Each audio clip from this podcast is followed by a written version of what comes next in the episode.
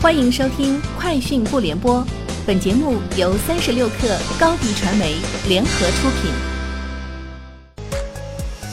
网罗新商业领域全天最热消息，欢迎收听《快讯不联播》。今天是二零二零年一月六号。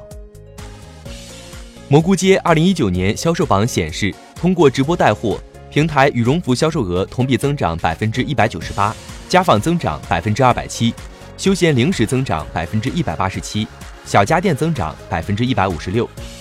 二零二零年，蘑菇街将搭建代播服务商体系，即由指定的第三方机构直播运营团队提供直播运营服务。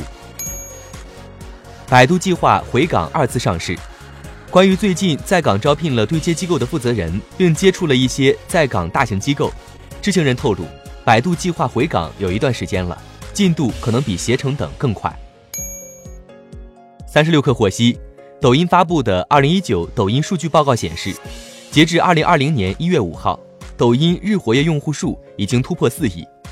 抖音 CEO 张楠表示，四亿是一个新的开始，抖音会继续努力做好记录和分享，让更多人看见更大的世界，也让更多人被更大的世界看见，真正成为视频版的百科全书。二零一九支付宝年度账单发布后。很多人对居家生活、物业缴费和转账红包等选项的支出持怀疑态度。对此，蚂蚁金服方面称，今年支付宝年账单没有总消费的概念，全部调整为总支出，会比去年增加投资理财、金融保险、人情往来、公益慈善、转账充值这几个板块。因此，大家看到的年度总支出金额预计会比较高。支付宝不是只有花钱，其实是在帮大家管钱。三十六氪获悉，据水滴公司官方介绍，旗下水滴保险商城二零一九年新单年化保费突破六十亿元，同比增长幅度接近百分之六百，累计保障用户数超四千万，较二零一九年初增长超三倍。此外，截至二零一九年十二月底，水滴保险商城保障用户覆盖全国两千九百八十八个市县，用户最多的省份依次是四川、河南、山东、江苏、湖南。最受用户欢迎的保险产品种类前三名依次是百万医疗险、百万意外险、门诊险。三十六氪获悉，近日网易云音乐上线七点零版本，更新包括新增风格推荐、场景歌单、云村精选、大家都在听等个性化音乐推荐模块，我的音乐视觉升级、听歌识曲功能优化等。其中，风格推荐、新歌新碟等模块新增歌曲推荐语形式。用一句话展示歌曲特点，帮助用户更快了解歌曲内容。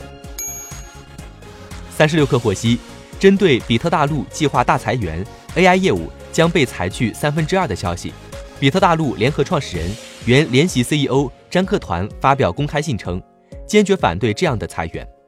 詹克团表示，比特大陆在矿机市场已经积累了非常大的竞争优势，其中一个重要优势就是人多钱多。人和钱是保证技术领先的必要条件。深圳市地方金融监督管理局近日对外公布了2019年主要工作成果，其中一部分涉及到辖区内 P2P 平台退出现状。据深圳市地方金融监督管理局披露，截至目前，已推动全市203家网贷机构完全退出。在清退期间，深圳还率先推出。以区块链技术为核心的 P2P 网贷机构良性退出统一投票表决系统，至今已在全市二十七家网贷机构投入应用，服务出借人三十九万余人，覆盖代收本金二百一十四亿余元。以上就是今天节目的全部内容，明天见。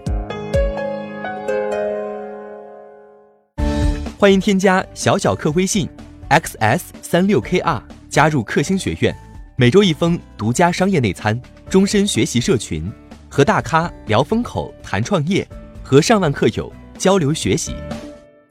高迪传媒，我们制造影响力。商务合作，请关注新浪微博高迪传媒。